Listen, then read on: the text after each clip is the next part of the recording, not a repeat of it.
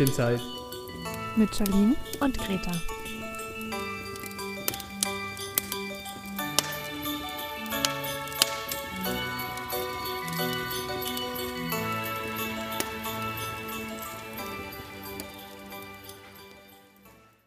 Herzlich willkommen zu unserer kleinen On-Off-Stage-Adventszeit. Heute am ersten Advent kommt unser erstes Märchen. Und zwar wird euch Greta gleich das Märchen Allerlei Rau vorstellen. Ich kann es auch noch nicht und ich werde jetzt auch, wie ihr hoffentlich, Greta einfach gemütlich zuhören, wie sie uns was Schönes vorliest. Ich hoffe, ihr habt einen schönen Advent mit euren Liebsten. Viel Spaß!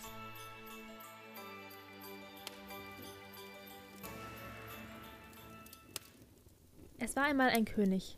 Der hatte eine Frau mit goldenen Haaren und sie war so schön, dass sich ihresgleichen nicht mehr auf Erden fand.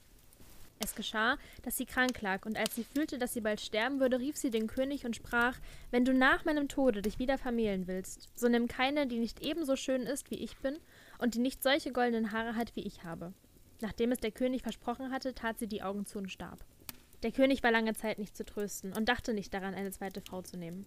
Endlich sprachen seine Räte Es geht nicht anders. Der König muss sich wieder vermählen, damit wir eine Königin haben. Nun wurden Boten weit und breit umhergeschickt, eine Braut zu suchen, die an Schönheit der verstorbenen Königin ganz gleich käme. Es war aber keine in der ganzen Welt zu finden, und wenn man sie auch gefunden hätte, so war doch keine da, die solche goldenen Haare gehabt hätte. Also kamen die Boten unverrichteter Sache wieder heim. Nun hatte der König eine Tochter, die war gerade so schön wie ihre verstorbene Mutter und hatte auch solche goldenen Haare. Als sie herangewachsen war, sah der König sie einmal an und sah, dass sie in allem seiner verstorbenen Gemahlin ähnlich war. Da sprach er zu seinen Räten, ich will meine Tochter heiraten, denn sie ist das Ebenbild meiner verstorbenen Frau, und sonst kann ich doch keine Braut finden, die ihr gleicht. Als die Räte das hörten, erschraken sie und sprachen, es ist verboten, dass der Vater seine Tochter heiratet. Daraus kann nichts Gutes entspringen, und das Reich wird mit ihm ins Verderben gezogen. Die Tochter erschrak noch mehr, als sie den Schluss ihres Vaters vernahm, hoffte aber, ihn von seinem Vorhaben noch abzubringen. Da sagte sie zu ihm, Ehe ich euren Wunsch erfülle, muss ich erst drei Kleider haben. Eins so golden wie die Sonne, eins so silbern wie der Mond und eins so glänzend wie die Sterne. Ferner verlange ich einen Mantel von tausenderlei Pelz und Rauwerk zusammengesetzt, und ein jedes Tier in eurem Reich muss ein Stück von seiner Haut dazugeben. Sie dachte aber, das anzuschaffen ist ganz unmöglich, und ich bringe damit meinen Vater von seinen bösen Gedanken ab. Der König ließ aber nicht ab, und die geschicktesten Jungfrauen in seinem Reiche mussten die drei Kleider weben, eins so golden wie die Sonne, eins so silbern wie der Mond und eins so glänzend wie die Sterne. Und seine Jäger mussten alle Tiere im ganzen Reich auffangen und ihnen ein Stück von ihrer Haut abziehen. Daraus ward ein Mantel von tausenderlei Rauwerk gemacht. Endlich, als alles fertig war, ließ der König den Mantel herbeiholen, breitete ihn vor ihr aus und sprach: Morgen soll die Hochzeit sein. Als nun die Königstochter sah, dass keine Hoffnung mehr war, ihres Vaters Herz umzuwenden, so fasste sie den Entschluss zu entfliehen. In der Nacht, während alles schlief, stand sie auf und nahm von ihren Kostbarkeiten dreierlei: einen goldenen Ring, ein goldenes Spinnrädchen und ein goldenes Haspelchen. Die drei Kleider von Sonne, Mond und Sternen tat sie in eine Nussschale, zog den Mantel von allerlei Rauwerk an und machte sich Gesicht und Hände mit Rußschwarz. Dann ging sie heimlich fort und ging die ganze Nacht, bis sie in einen großen Wald kam. Und weil sie müde war, setzte sie sich in einen hohlen Baum und schlief ein. Die Sonne ging auf und sie schlief fort und schlief immer noch, als es schon hoher Tag war. Da trug es sich zu, dass der König, dem dieser Wald gehörte, darin jagte. Als seine Hunde zu dem Baum kamen, schnupperten sie, liefen rings herum und bellten. Sprach der König zu den Jägern, seht doch, was dort für ein Wild sich versteckt. Die Jäger folgten dem Befehl, und als sie wiederkamen, sprachen sie, in dem hohlen Baum liegt ein wunderliches Tier, wie wir es noch niemals gesehen haben. An seiner Haut ist tausenderlei Pelz, es liegt aber und schläft. Sprach der König, seht zu, ob ihr es lebendig fangen könnt. Dann bindet's auf den Wagen und nehmt's mit. Als die Jäger das Mädchen anfassten, erwachte es voll Schrecken und rief ihnen zu: Ich bin ein armes Kind, von Vater und Mutter verlassen. Erbarmt euch mein und nehmt mich mit. Da sprachen sie: Allerleirau, du bist gut für die Küche. Komm nur mit, da kannst du die Asche zusammenkehren. Also setzten sie es auf den Wagen und fuhren heim in das königliche Schloss. Dort wiesen sie ihm ein Ställchen an, unter der Treppe, wo kein Tageslicht hinkam, und sagten: Rautierchen, da kannst du wohnen und schlafen. Dann ward es in die Küche geschickt. Da trug es Holz und Wasser, schürte das Feuer, rupfte das Federvieh, belas das Gemüse, kehrte die Asche und tat alle schwere Arbeit. Da lebte Allerleirau lange Zeit recht armselig. Es geschah aber einmal, dass ein Fest im Schloss gefeiert ward, und da sprach sie zum Koch, darf ich ein wenig hinaufgehen und zusehen? Ich will mich außen vor die Türe stellen. Antwortete der Koch, ja, geh nur hin, aber in einer halben Stunde musst du wieder hier sein und die Asche zusammentragen. Da nahm sie ihr Öllämpchen, ging in ihr Ställchen, zog den Pelzrock aus und wusch sich den Ruß von dem Gesicht und den Händen ab, so ihre volle Schönheit wieder an den Tag kam. Dann machte sie die Nuss auf und holte ihr Kleid hervor, das wie die Sonne glänzte. Und wie das geschehen war, ging sie hinauf zum Fest, und alle traten ihr aus dem Weg, denn niemand kannte sie und meinten nicht anders, als dass es eine Königstochter wäre. Der König aber kam ihr entgegen, reichte ihr die Hand und tanzte mit ihr und dachte in seinem Herzen, so schön haben meine Augen noch keine gesehen. Als der Tanz zu Ende war, verneigte sie sich, und wie sich der König umsah, war sie verschwunden, und niemand wusste wohin. Die Wächter, die vor dem Schloss standen, wurden gerufen und ausgefragt, aber niemand hatte sie erblickt. Sie war aber in ihr Ställchen gelaufen, hatte geschwind ihr Kleid ausgezogen, Gesicht und Hände schwarz gemacht und den Pelzmantel umgetan und war wieder allerlei rau. Als sie nun in die Küche kam und an die Arbeit gehen und die Asche zusammenkehren wollte, sprach der Koch: Lass das gut sein bis morgen und koche mir da die Suppe für den König. Ich will auch ein bisschen nach oben zugucken. Aber lass mir kein Haar hineinfallen, sonst kriegst du in Zukunft nichts mehr zu essen. Da ging der Koch fort, und allerlei Rau kochte die Suppe für den König und kochte eine Brotsuppe so gut es konnte. Und wie es fertig war, holte es in dem Ställchen seinen goldenen Ring und legte ihn in die Schüssel, in welcher die Suppe angerichtet ward. Als der Tanz zu Ende war, ließ sich der König die Suppe bringen und aß sie, und sie schmeckte ihm so gut, dass er meinte, niemals eine bessere Suppe gegessen zu haben. Wie er aber auf den Grund kam, sah er da einen goldenen Ring liegen und konnte nicht begreifen, wie er dahin geraten war. Da befahl er, der Koch sollte vor ihn kommen. Der Koch erschrak, wie er den Befehl hörte, und sprach zu allerlei Rau: Gewiss hast du ein Haar in die Suppe fallen lassen. Wenn's wahr ist, so kriegst du Schläge. Als er vor den König kam, fragte dieser, wer die Suppe gekocht hätte. Antwortete der Koch: Ich habe sie gekocht. Der König aber sprach, das ist nicht wahr, denn sie war auf eine andere Art und viel besser gekocht als sonst. Antwortete er: Ich muss es gestehen, dass ich sie nicht gekocht habe, sondern das Rautierchen. Sprach der König: Gehe und lass es heraufkommen. Als allerlei Rau kam, fragte der König, wer bist du? Ich bin ein armes Kind, das keinen Vater und keine Mutter mehr hat. Fragte er weiter, wozu bist du in meinem Schloss? Antwortete es, ich bin zu nichts gut, als dass mir die Stiefel um den Kopf geworfen werden.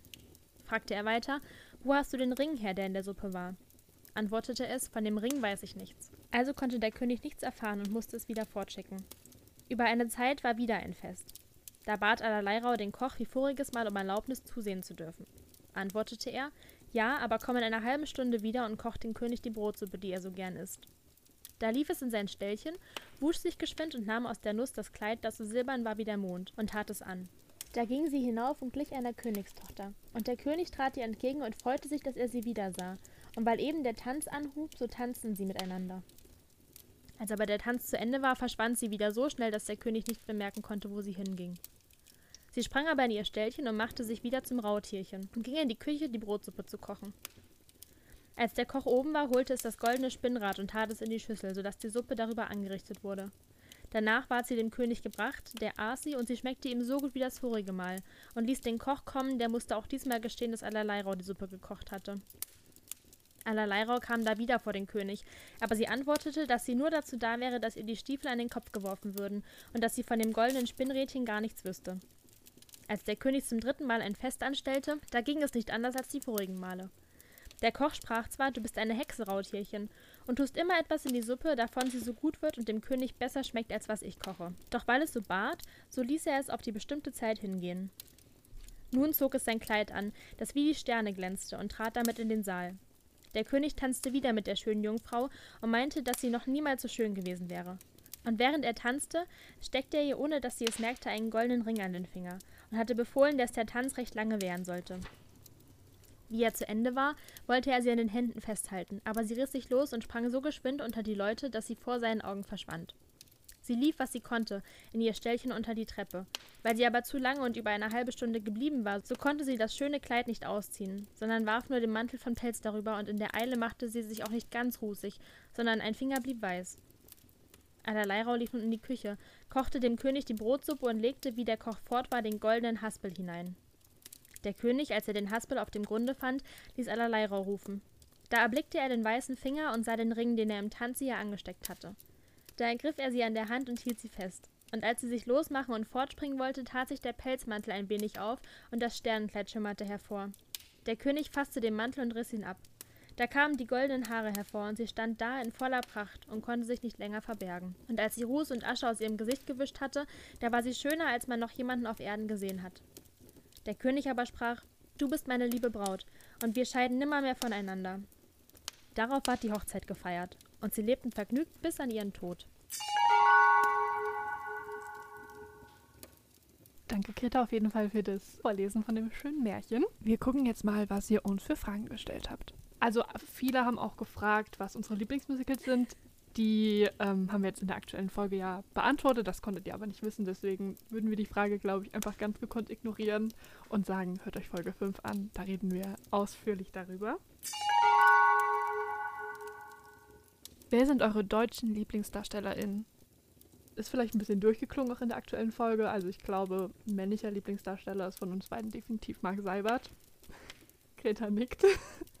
Ansonsten weibliche, wir haben beide, glaube ich, mal eine Phase gehabt, wo wir Judith Kaspari intensiv ähm, mhm. verfolgt haben, die ja die Anastasia in Anastasia gespielt hat, genau. in Stuttgart und jetzt auch in Wicked die Glinda und Nessa covert. Ich finde tatsächlich auch ähm, Selena Pieper sehr, sehr sympathisch. Oh, ja. Also ich habe noch nicht so viel von ihr gehört, aber ich freue mich auf das Cast-Album von Frozen, was kommt. Stimmt, sie hat ja jetzt eine Story gemacht, wo sie mit Milan im Aufnahmestudio ja. war. Wer sind generell eure Lieblingsmusical-Darstellerinnen? Das ist eine schwierige Frage. Ja, ich habe auch gerade überlegt. Ich weiß gar nicht, ob ich das so beantworten kann. Jonathan Croft auf eine Art und Weise, wenn der überall mit. Also ich mag seine Stimme einfach unfassbar gerne, mhm. weil die mhm. so super sanft ist, aber trotzdem so Power hat. Ich überlege gerade auch, wem wir so alles folgen, aber das sind einfach unfassbar viele, weil es so viele wunderbare, talentierte Menschen gibt. Ich finde tatsächlich, wer mich einfach vom Talent immer wieder beeindruckt, ist ähm, Kristen Chenoweth. Mhm. Einfach weil sie so eine krasse Stimme hat.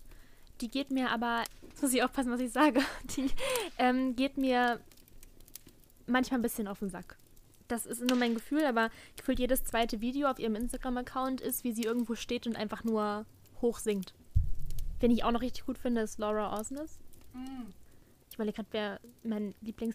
Oh, Ah, bin ich. Jetzt hat es gerade Klick gemacht. Wen ich von den männlichen Darstellern richtig gut finde, ähm, sowohl gesanglich als auch schauspielerisch habe ich das Gefühl, ist Christian Ball. Das ist so ein Typ, wo, wenn ich lese, dass der nur mitsingt, denke ich mir so geil. Das Lied kann nur großartig werden. Deswegen, ich glaube, das ist mein liebster männlicher. Musical-Darsteller, der nicht deutschsprachig ist. Deutschsprachig ist natürlich Max Seibert. ja, Nee, also es gibt wirklich unfassbar viele, wie ich, wen ich einfach als Couple unfassbar großartig finde, sind Anthony Ramos und Jasmine Cephas Jones, die ja beide in Hamilton mitgespielt haben, die beide unfassbare Stimmen haben. Ich höre die in ihre Alben, die sie rausgebracht haben, unfassbar gerne. Ich finde, es ist eines der schönsten Paare überhaupt. Die sind ja auch unfassbar talentiert. Ja, also die Liste könnte, glaube ich, noch ewig lang gehen. Da sind sehr viele drauf. Schon Tick Tick Boom gesehen? Wenn ja, wie hat euch der Film gefallen? Wir haben es noch nicht gesehen, aber es steht ganz oben auf der Liste. Aber ich habe mir letztens ein YouTube-Video dazu angeguckt, also ich bin jetzt richtig hyped. Also ich habe es auch noch nicht gesehen. Aber ich habe es mir runtergeladen, also es ist auf meiner Watchliste. Ähm, wir können es gerne zusammen gucken. Auf jeden Fall. Also, wir haben jetzt das erste Märchen vorgelesen. Der erste Advent ist schon rum. Es ging total schnell das Jahr. Wenn ihr noch irgendeine Frage beantwortet haben wollt, dann schreibt ihr uns noch gerne. Und ja, dann können wir uns eigentlich nur bedanken, dass ihr uns eure Zeit geschenkt habt. Wir wünschen euch noch einen besinnlichen Sonntag. Und dann können wir tatsächlich schon sagen, wir sehen uns nächste Woche oder wir hören uns nächste Woche wieder. Ich freue mich drauf, dann werde ich vorlesen. Ja, und bis dahin würde ich sagen, Tüdelü. Abschalten nicht vergessen. Und einen schönen ersten Advent noch.